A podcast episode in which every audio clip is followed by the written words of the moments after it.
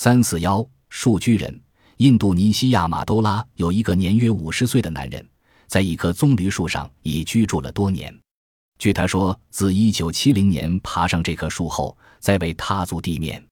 他在离地十五米高的棕榈树上以树干和树叶建屋，食物和饮料则依靠亲友和来他那的旅客赠送。他说，住在树上的原因，只是为了得到安全感。